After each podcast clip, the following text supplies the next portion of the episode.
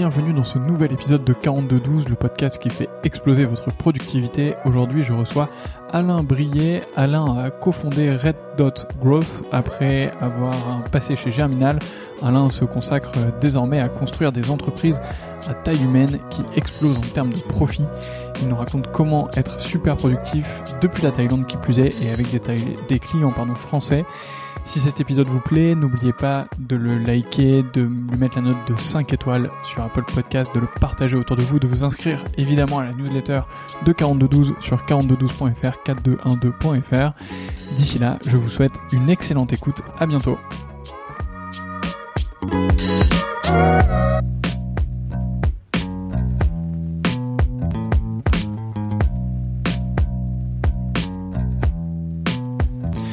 Bonjour Alain. Bonjour Antoine. Merci beaucoup d'avoir accepté euh, cette demande euh, d'interview et d'être euh, avec moi aujourd'hui. On va parler de plein de choses ensemble, évidemment de productivité puisque tu es une, une, des personnes sûrement les plus productives que je peux croiser sur LinkedIn. Euh, mais avant, est-ce que tu peux commencer par te présenter? Euh, Ouais, avec plaisir. Euh, ben déjà, merci pour, pour m'avoir invité. Ça me fait plaisir de, de participer. C'est un sujet qui me tient à cœur en plus sur lequel j'ai eu pas mal de difficultés et je serais ravi de partager des choses avec les gens.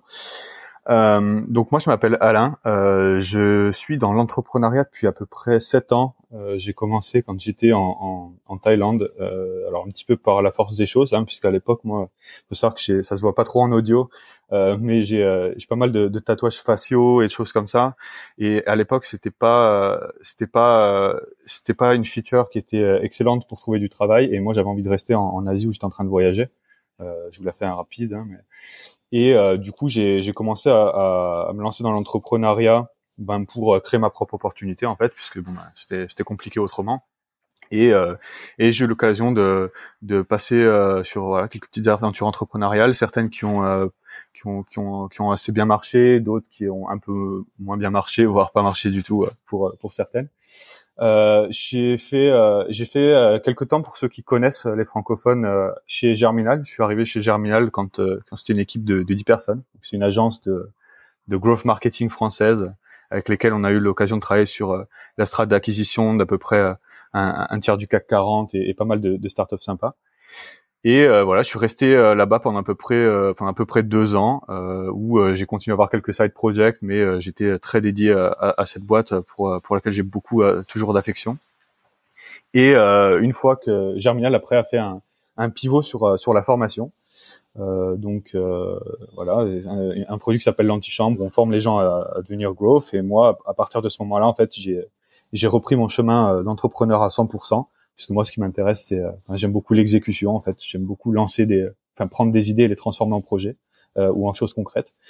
Et donc du coup j'ai repris euh, j'ai repris un petit peu cette même ce même format qu'on avait avant où où j'ai en lançant une boîte qui s'appelle Red Dot Growth et sur laquelle on accompagne en fait des, des boîtes sur leur croissance ou leurs tests de marché et toutes ces toutes ces choses là donc voilà un petit peu pour pour mon histoire Super. Alors, euh, tu as, d'ailleurs posté euh, des éléments sur Red Dot Growth euh, il y a pas très longtemps en, disait que, en disant que, que tu recrutais à foison des profils excellents.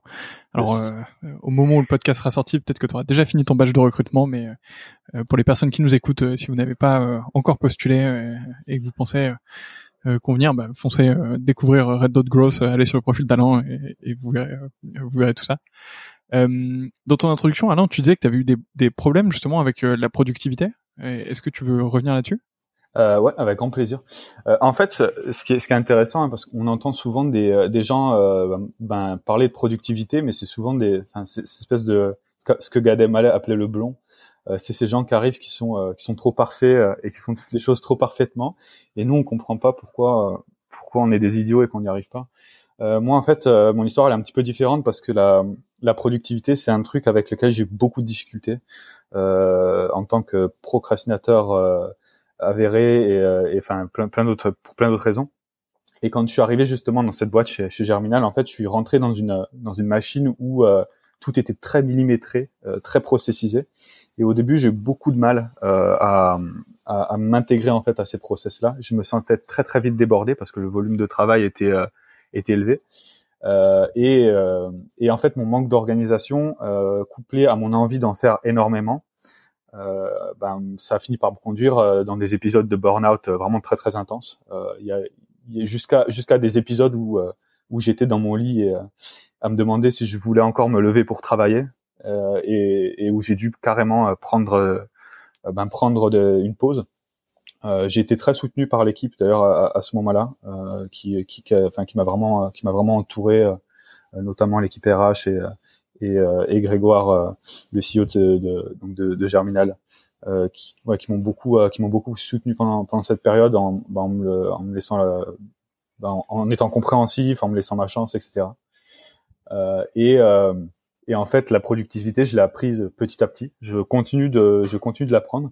Euh, Aujourd'hui, j'en suis arrivé à un niveau où euh, ben, j'arrive à reprendre, enfin, j'arrive à prendre du plaisir à, à mon travail. Euh, j'arrive à, ben, j'arrive tout simplement à prendre, à prendre mon kiff, puisqu'à la base, c'était quand même l'idée euh, en commençant l'entrepreneuriat, c'était pas que faire des burn-out et être en PLS euh, au fond de son lit, l'idée. Et donc voilà un petit peu pourquoi ce sujet est, est très important, je pense, pour moi.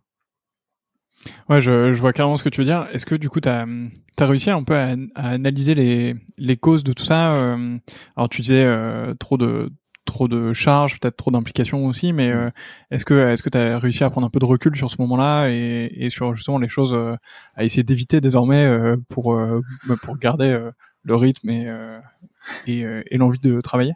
Alors, il y a certains sujets qui sont très spécifiques à moi et d'autres qui seront certainement partagés. Euh, moi, les, les, sujets vraiment qui ont été cruciaux euh, pour euh, pour euh, pour euh, pour en arriver à, de la productivité, enfin à une, productivité avancée, c'est vraiment des sujets d'organisation et de et de de, de process. Y a, y a, J'avais une première maladie que j'ai encore un peu, mais je me soigne. c'est la maladie du du yes man. C'est-à-dire que quand on fait un métier pour lequel on a une passion, yes, quand on fait un métier pour lequel on a une passion, euh, on a du mal en fait à dire non parfois. Euh, même quand euh, il y a des choses qui sortent de notre scope ou quand c'est du consulting pro bono ou des conseils ou on a beaucoup de mal en fait à, dire non. Et, en fait, à force de dire oui à tout, ben on fait tout à moitié. Et, et ça, ça a été la, la, première partie de la cure, la cure pour la productivité, ça a été d'apprendre à dire non. Au début, c'était très douloureux parce que Ouais, parce que c'est un peu ce qu'on a envie de faire. Euh, on a envie de faire plein de choses.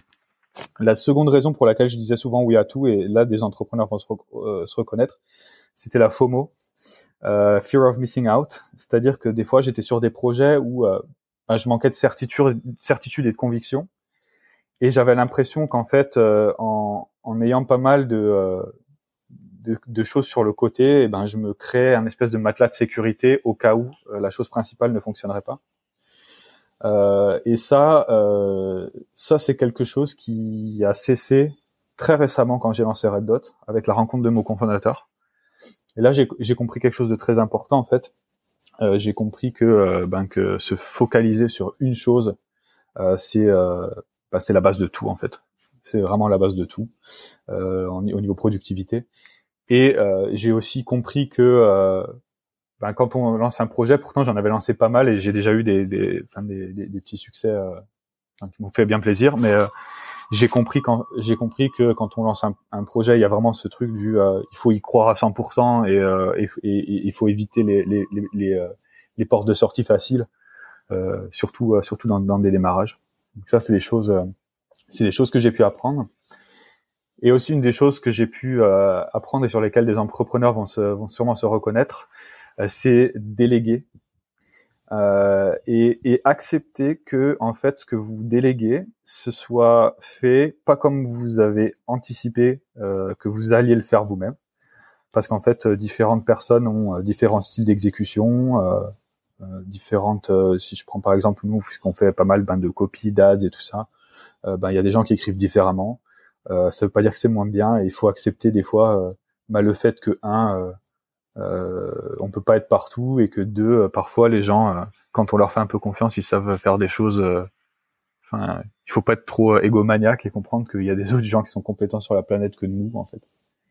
Donc voilà un peu les gros piliers moi qui ont qui ont qui ont amené ça de mon hmm. côté. Ouais, je, je, comprends tout à fait ce que tu as dit Moi, tu sais, parfois on parle aussi un peu de syndrome de la chose brillante. Euh, je sais pas si tu en as déjà entendu parler, mais enfin, tu sais, c'est euh, en mm. gros euh, quand t'as jamais entrepris, t'as l'impression qu'il faut absolument que tu trouves la bonne idée pour te lancer. Mais une mm. fois que t'as as créé une première entreprise, en fait, t'as l'impression de toujours avoir des idées qui sont brillantissimes et qu'il faut toutes les exécuter. Et du coup, t'as pas envie d'en manquer une, et, c'est super dur. Euh, et je pense qu'on a tous les deux un carnet de notes d'opportunités qu'on pourrait lancer, ou trucs comme ça, mais mais ouais, t'as toujours la question du temps et de, du focus que tu peux apporter à une activité qui, qui rentre en jeu. Quoi. Bah moi, j'ai à peu près 20 sites web en ligne, je crois. ah oui, pas mal. sur des projets différents. Euh, en fait, le syndrome de l'objet brillant, euh, c'est un faux ami euh, pour pour plusieurs raisons. Moi, j'ai vraiment ce problème-là. J'ai réussi à le résoudre finalement en fait, c'est une l'objet brillant, c'est un, une fausse opportunité parce qu'effectivement, on est sur un sujet et on s'imagine qu'on qu'on pourrait ben, ratisser un peu de ce qui se trouve là-bas, etc. Mais en fait, l'énergie qu'on met à, à, aller chercher quelque chose sur un autre terrain, euh, ben ça nous empêche d'aller plus loin sur notre projet qui est euh, le projet principal. Et c'est vraiment une c'est vraiment une fausse bonne idée. Et ce qui se passe souvent, c'est que ça nous empêche d'évoluer. En fait, moi, je pense que le, en fait, un business, ça s'arrête toujours au niveau d'incompétence de l'entrepreneur. Euh, c'est-à-dire que euh, que ce soit sur le plan de vos croyances, euh, que ce soit sur le plan de votre capacité d'exécution, donc vraiment du côté hard skill, ou sur le plan du mindset, il y a un moment donné où vous allez, enfin, on, lance un business et tu dois connaître ça, et tu arrives à un moment où tu as un plafond de verre. Quand tu as ce plafond de verre, ben le truc c'est que tu es sur ton échelle, tu es bloqué, et les choses qui sont autour, elles, elles t'attirent parce que euh, parce que ben c'est euh, c'est l'occasion en fait de euh, d'aller chercher plus de croissance. Le problème c'est que ça te ça te défocus de du sujet central qui est euh, quelle est la prochaine compétence de laquelle j'ai besoin, comment est-ce que j'ai besoin de me transformer pour passer ce plafond de verre? Et en fait le syndrome de l'objet brillant, ça a l'air d'être une bonne idée, mais finalement, on, on en, en, en, se laissant aller à ces choses-là, on n'arrive jamais à, à, atteindre le niveau supérieur et, et on finit bah on finit complètement débordé avec 30 000 projets, euh, à plus savoir trop ce qu'on fait, pourquoi on le fait. Et, et ça, je pense que c'est vraiment la, la, la, la, fausse bonne idée, le faux, le faux bon sujet. Ouais, c'est c'est c'est super intéressant ce que tu dis. Euh, et moi, tu vois, je, pense que je suis un peu victime de ça parce que je je suis relativement bon dans le dans le zero to one, tu vois, dans le fait de créer, de faire la première step et de et euh, bah de voilà il y avait rien et maintenant il y a un business euh, qui est là qui tourne qui génère du chiffre d'affaires etc euh, après j'aime bien implémenter euh, peut-être la prochaine idée ou, ou, quelque chose comme ça. Et ensuite effectivement il y a peut-être un peu ce plafond ou cette barrière euh, pour aller chercher le niveau supérieur et, et, et pas se dire ok bah, maintenant je crée autre chose parce que ça me fait plus marrer de, d'être au tout début et de, de, créer quelque chose de nouveau quoi. Donc super intéressant Yes. Et du, coup, c'est euh, les zéro to one. Moi, c'est aussi le, bah, c'est tellement le truc qui me, qui me, qui, que, que j'adore faire que j'en ai vraiment fait. Super euh, excitant, ouais. J'en ai fait mon, mon, job en fait. Hein. Chez Germinal, on en faisait beaucoup. Euh, et là, par exemple, là, je bosse avec des grandes marques pour les aider à lancer des pays sur des produits qui n'existent pas. Enfin, c'est, c'est très très mmh. rigolo. C'est très très rigolo. Mais euh, je, je, pense que ouais, quand t'arrives après, quand t'arrives au zéro to one, tu vois, euh, ça, je pense qu'on est pareil. Tu dois être quelqu'un qui aime bien défricher, euh, mmh. qui aime bien qui aime bien partir, dégrossir, faire du 80-20, réussir à, à, à, commencer à créer, de, créer du mouvement, créer de l'inertie, voir que ça marche. Et après, euh, après, tu as ce côté ben, routine qui est, euh, c'est pas forcément qu'il est moins intéressant, mais, euh, mais enfin, de mon côté, il est, il est, il est un peu angoissant euh, parce que il repose sur des compétences qui sont pas mes compétences de base. Et, et, et du coup, euh, pour éviter de dire euh, que qu'en fait je sais pas faire cette partie-là, ben je dis que ça m'intéresse pas, euh, alors que c'est euh, c'est faux. Mais je pense que quand on arrive là, ben le gros sujet c'est de, c'est vraiment là qu'arrive le sujet de déléguer en fait. Hmm. Euh, c'est là qu'on a besoin de cette compétence du ben, comment est-ce que je m'entoure d'une équipe? Et c'est pour ça qu'on dit que les équipes font les font les projets de fou parce que ben, il y a un moment donné où il y a des il y a une chose il y a un sujet sur lequel je vais pas être le spécialiste et j'ai besoin de ça et moi, je l'ai découvert avec mon cofondeur là, et c'est pour ça que, que je, suis, je suis très très heureux de ben, d'avoir monté cette boîte avec lui. Euh, c'est qu'en fait, j'ai euh, j'ai un cofondeur qui est euh, ben, qui est ultra euh, dans, dans la processisation, l'organisation, qui est très très bon, euh, qui arrive très très bien à manager des équipes, ce que moi j'arrive pas. Moi, j'arrive à insuffler, j'arrive à insuffler une énergie. j'arrive à donner une direction. tout le monde a envie de partir au combat, mais finalement on a zéro plan, donc du coup tout le monde, bah, tout le monde meurt. c'est pas ouf. Et lui à ce côté-là très très structurant, pédagogue et et, et, très très solide dans dans la gestion en fait de l'organisation de ce mouvement. Et, et, en fait, quand on trouve des gens comme ça, ben à ce moment-là, faut tout leur donner quoi. Euh, il faut mm. tout leur donner. Euh, il faut tout leur donner pour construire ensemble parce que la vraie opportunité, je pense qu'elle est là. Ouais, c'est clair. Et surtout euh, réussir à donner la confiance et tu vois le, fait de mm. réussir à dire euh, fais ce que tu veux en fait. Euh, si t'es là, c'est que je te fais confiance pour exécuter, pour créer quelque chose et je considère que t'es sûrement meilleur que moi sur un aspect. Donc mm. fonce et, et voilà, enfin et confiance aussi en toi pour pour réaliser tout ça. alors rentrons un peu dans, dans le vif du, du sujet. Comment est-ce que tu organises tes journées? Alors moi, mes, mes, mes journées, euh, alors j'ai j'attendais cette question. Du coup, j'ai gardé mon agenda ouvert, histoire de pas dire de bêtises. Euh, moi, en fait, faut savoir que moi, je suis pas en France. Euh, j'ai beaucoup de clients français, un peu de clients US, mais je suis en, je suis en Thaïlande. Euh, donc, du coup, je suis en décalage horaire. Et euh, alors, pour moi, c'est une aubaine. Du coup, euh, j'ai un avantage sur sur tous les autres. C'est parce que du coup, moi, tous mes matins, ils sont constitués principalement de deep work. Euh, je fais entre, euh, alors j'ai de base deux heures de deux heures de deep work par, matinée. Et pendant ces pendant ces deux heures, en fait, je vais dépiler toutes les choses qui sont euh, critiques et importantes à faire. Et en fait, ça, ça va me libérer de la charge mentale pour tout le reste de la journée. Euh, du coup, à partir de à partir de là, euh, j'ai ben, l'après-midi, je vais commencer à voir ben, mes mes mes calls avec l'équipe. On fait toutes les semaines, on a on a un kick-off où on parle de la semaine, des des sujets qu'il y a, etc. Et après, ben, l'après-midi, euh, j'ai euh, j'ai j'ai là tous les tous les calls, les sales calls, les euh, les enfin tout tout, le, tout ce qui est interaction en fait avec des gens de, de l'extérieur. C'est un petit peu comme comme ça que c'est organisé.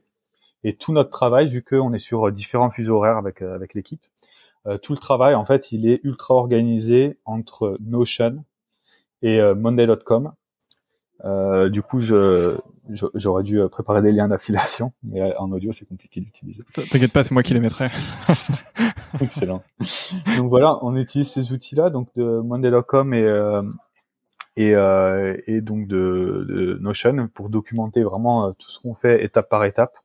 Euh, par exemple, quand on, tu vois, on fait, alors nous, on, on met en place des funnels d'acquisition pour des clients. On s'est rendu compte que même si le contenu d'un funnel change, euh, finalement, tu as des structures qui, suivant les objectifs, le type de société, etc., enfin tout un tas de paramètres qui font qu'en fait ces choses-là, elles, euh, elles se, elles se ressemblent. Donc nous, on a créé toute une bibliothèque de sprint euh, type parce qu'on fonctionne par sprint. donc on a un sprint par exemple Facebook Ads avec des landing pages, un sprint de découverte, test de marché sur LinkedIn, etc., etc. Et en fait, on a créé toute une bibliothèque où à chaque fois qu'on fait un nouveau truc, on le, on, on, on le, on le, on écrit le process du sprint dans cet endroit et du coup, maintenant, quand on fait des propositions commerciales, on a, on a juste ce travail euh, euh parce qu'une proposition c'est très très loin sur ces sur tout là. Il faut faire un, un plan d'action, etc. Et en fait, nos plans d'action maintenant, ben on a euh, euh, on a juste à se demander ben, quel est l'objectif. Derrière, on, on, on a l'exercice intellectuel de la stratégie et dessus, ben, on colle les blocs et juste on les rectifie en fonction du client. Et ça, ça nous fait gagner des heures, par exemple. Et donc nous, on est vraiment beaucoup dans euh, la templétisation, euh, alors on a beaucoup de templates parce que forcément on veut pas non plus finir, on est pas McDonald's. Euh, faut quand même qu'on fasse des trucs qui performent. Euh, mais voilà, on est, on est, on est beaucoup dans la à templétiser tout ce qui peut tout ce qui peut l'être et euh, sinon bah, tout le reste les outils dont je t'ai parlé.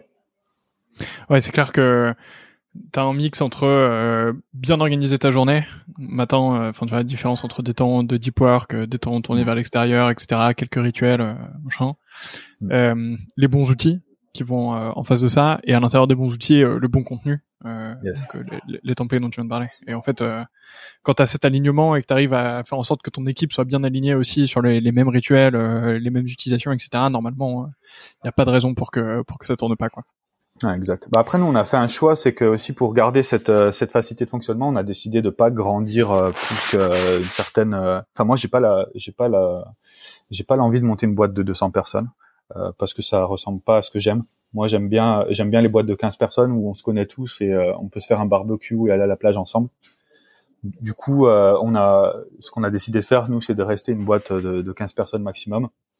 Et, et pour, pour permettre justement à cette boîte de devenir quelque chose de gros où les gens peuvent, peuvent un petit peu à la fois vivre une expérience ouf et à la fois ben, ben, financièrement que ça se passe très bien, c'est que ben, non seulement on est là, on est implanté en Thaïlande. Euh, alors avant, on recrutait des gens partout, mais maintenant, on va recruter des gens plus qu'en Thaïlande. On fait les work permits et tout ça. Hein. Euh, le, le, bureau, là, on est en train de prendre une villa à la mer. On est en train de prendre une énorme ville avec piscine. C'est bon ça. Ouais, à la plage. Et en fait, ça, ce sera notre startup house.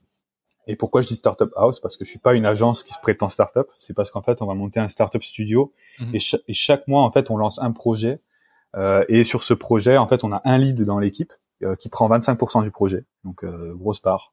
25% restants qui sont distribués de manière égale entre tous les, les membres de l'équipe et le, les 50% restants ben, qui vont dans l'entreprise puisque c'est les salariés qui bossent sur le projet.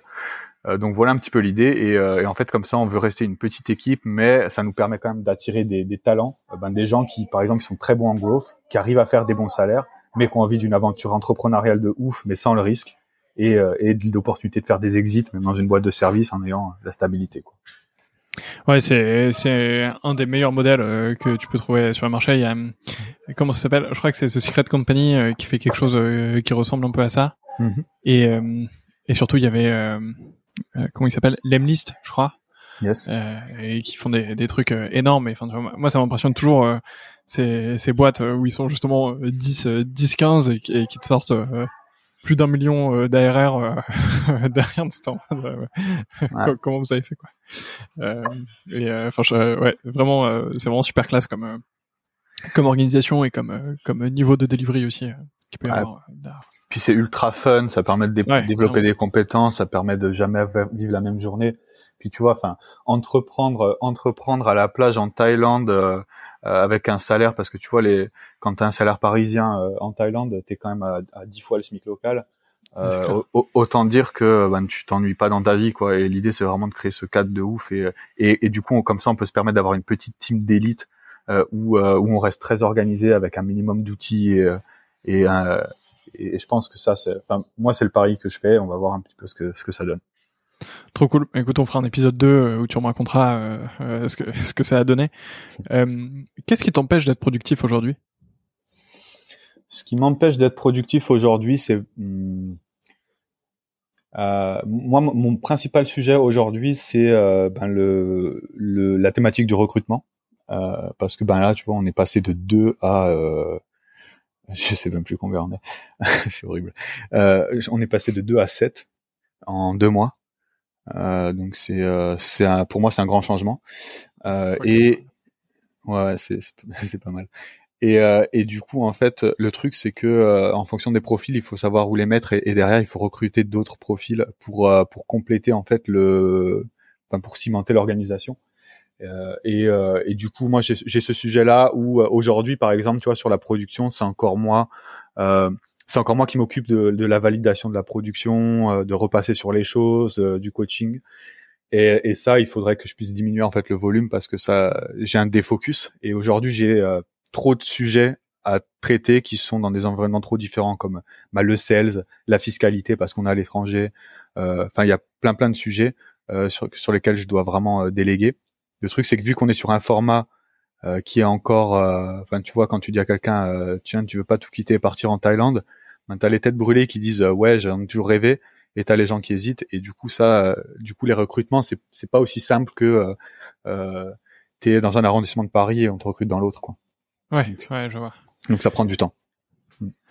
Ok euh, donc le, le, recrutement je pense que c'est une c'est un des pain points de beaucoup d'entrepreneurs euh, et enfin il y a pas de secret en fait je pense que tu peux juste y passer du temps et parfois c'est super déceptif parce que tu fais plusieurs rounds d'entretien, tu mobilises plusieurs personnes de ton équipe euh, pour euh, discuter avec euh, avec la personne, pour t'assurer que tu as le bon profil en face. Et au final, ça se fait pas, ou au final, il y a un round qui fail, ou une fois que tu lui fais la proposition, ça marche pas.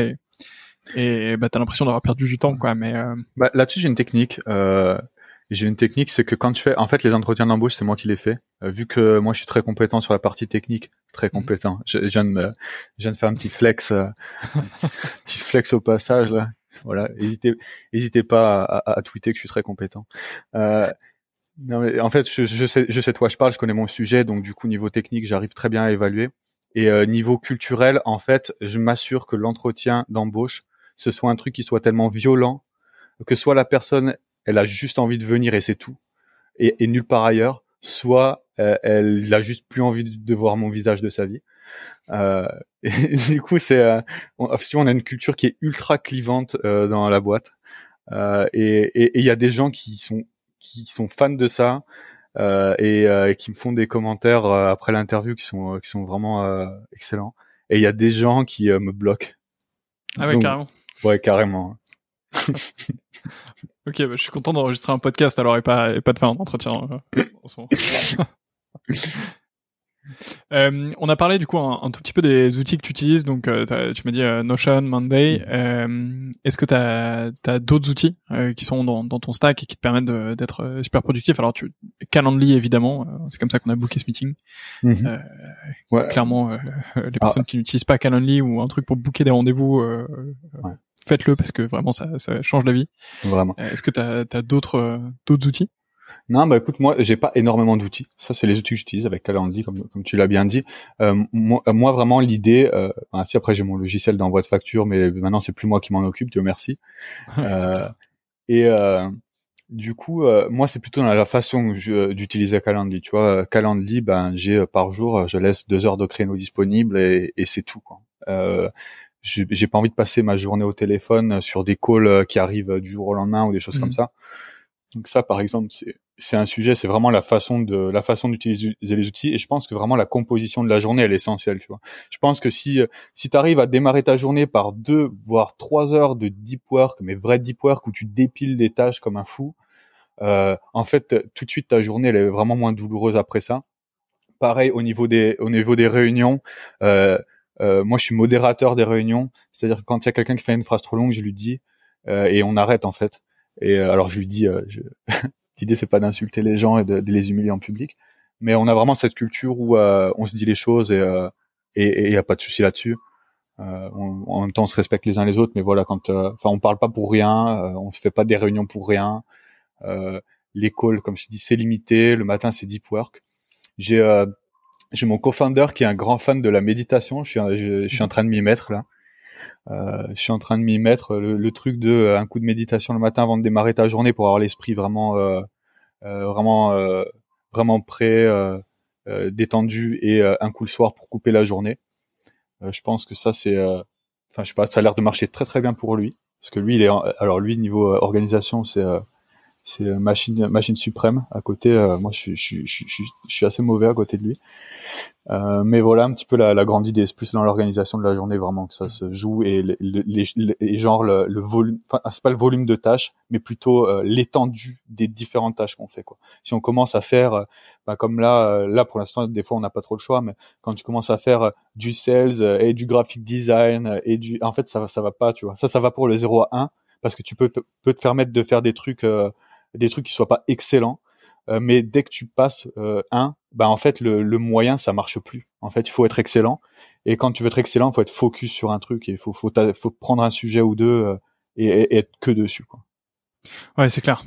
C'est clair. Moi, sur, sur la méditation, euh, j'ai un peu essayé, euh, et en fait, ça dépend beaucoup des moments dans, et du mood dans lequel je suis. Tu vois, il y a des, il y a des moments mmh. où je médite tous les jours. il y a des moments où je médite clairement pas tous les jours, voire je médite pas du tout.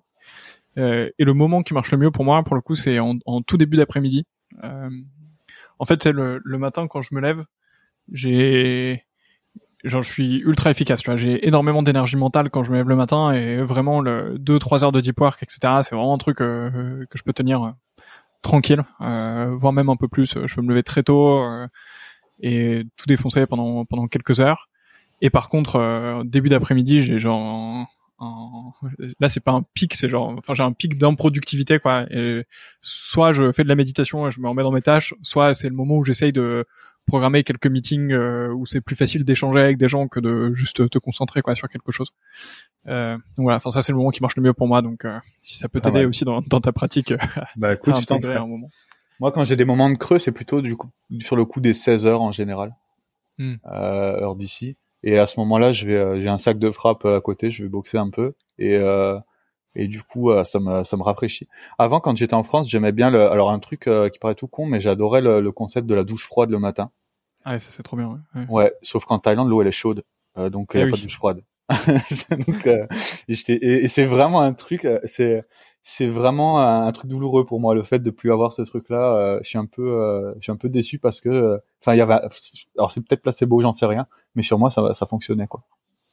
Ouais, bah en fait, la, la douche froide, tu vois, je, en fait, je pense pas que ça te réveille tant que ça, parce qu'en fait, tu sais, ton, en fait, ton corps a besoin de se réchauffer le matin, parce qu'en fait, la nuit, ton corps est, est froid justement, pour que tes organes se reposent et tout mais par contre euh, ça te fait prendre une respiration énorme et mentalement aussi ça ça change euh, clairement la journée. Euh, je le fais pas tous les matins euh, ni tous les jours, mais mais clairement je le fais super régulièrement de prendre la douche froide et en fait je me suis fait un challenge où pendant genre 40 jours je prenais que des douches froides et depuis que j'ai fait ça, maintenant je prends des douches classiques on va dire, mais parfois je me fais le plaisir de prendre une douche froide. Tu vois ce que je veux dire? Et en fait, euh, tu sais, je suis en mode, c'est pas du tout une contrainte et j'apprécie de ce moment et, et, je trouve ça cool. Donc, euh, mm. je comprends clairement ce que tu veux dire euh, sur le fait que ce soit douloureux. Et là, en France, c'est pareil. En ce moment, on est en, on, est encore en plein été et, et du coup, l'eau est pas froide froide. Elle, est, elle, est, froide, mais elle est pas, elle est, elle est pas encore à 15 degrés quoi. Donc, moi, j'ai eu l'occasion de le tester en Corée pendant l'hiver ah oui, ça a dû être brutal. Waouh, c'était c'était un peu too much là pour le coup. Euh, un peu too much. D'ailleurs, je ne peux plus bouger la main gauche depuis. ah oui, c'est vrai. Non, c'est pas vrai. c'est pas vrai. Tu imagines le truc ouais. Mais ouais, je vois. Euh, écoute, Alain, on a on a fait un beau tour euh, du sujet de la productivité. Tout se base euh, sur l'organisation de ta journée, sur le focus que tu peux mettre dans tes tâches. Du coup, désormais, tu, tu limites un peu tes sides. tu limites à 20 à 20 sites. Tu n'iras pas chercher le 21e. exact non, ils sont tous en perdition, là, ils sont tous en train de mourir. Là, je suis vraiment focus sur mon projet central. Et, euh, et c'est tout. Ok, ça marche. Eh ben écoute, euh, j'ai hâte euh, de suivre ce que ça va donner et, et j'espère que tu, tu, me tiendras au courant de, de tout ça. Euh, on arrive à la, à la fin de cette interview, un tout petit peu plus de 30 minutes. J'espère que je te mets pas en retard sur la suite de ta journée. Il me reste une dernière question qui est assez traditionnelle, c'est qui est la prochaine personne que je devrais interviewer? Hmm, je pense que ça peut être intéressant d'interviewer euh, Jordan. Ok. Euh, Jordan euh, de ex ex Germinal qui maintenant a monté le collectif Bulldozer. Hmm. je pense je pense qu'il est très intéressant sur le sujet de l'organisation. Ok, ça marche. Eh ben écoute, euh, compte sur moi pour euh, pour le contacter et pour lui proposer euh, cette interview et comme ça je je ferai progressivement le tour des ex des ex de Germinal à chaque fois qu'il y en a un qui sort, je je, je l'alpaguerai pour pour enregistrer un épisode. merci beaucoup Alain pour ton temps ce matin ici. Il doit être quoi Il est 17h non en Thaïlande 17h30 là 18h dans ces eaux-là? Il est 14h40. Ah oui seulement? Ah je pensais qu'il y avait plus de décalage. Tu vois. Non non pas trop ça va. Ok, et eh ben écoute, euh, profite bien de, de ton après-midi euh, et, euh, et ben, bon courage dans tous les projets que tu peux avoir. Je te souhaite le meilleur. Merci beaucoup, à toi pareil.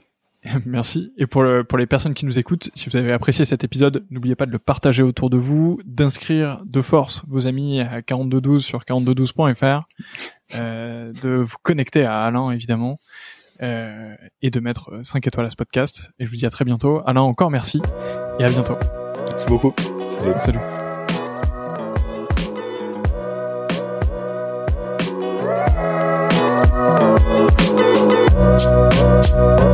salut. Thank you.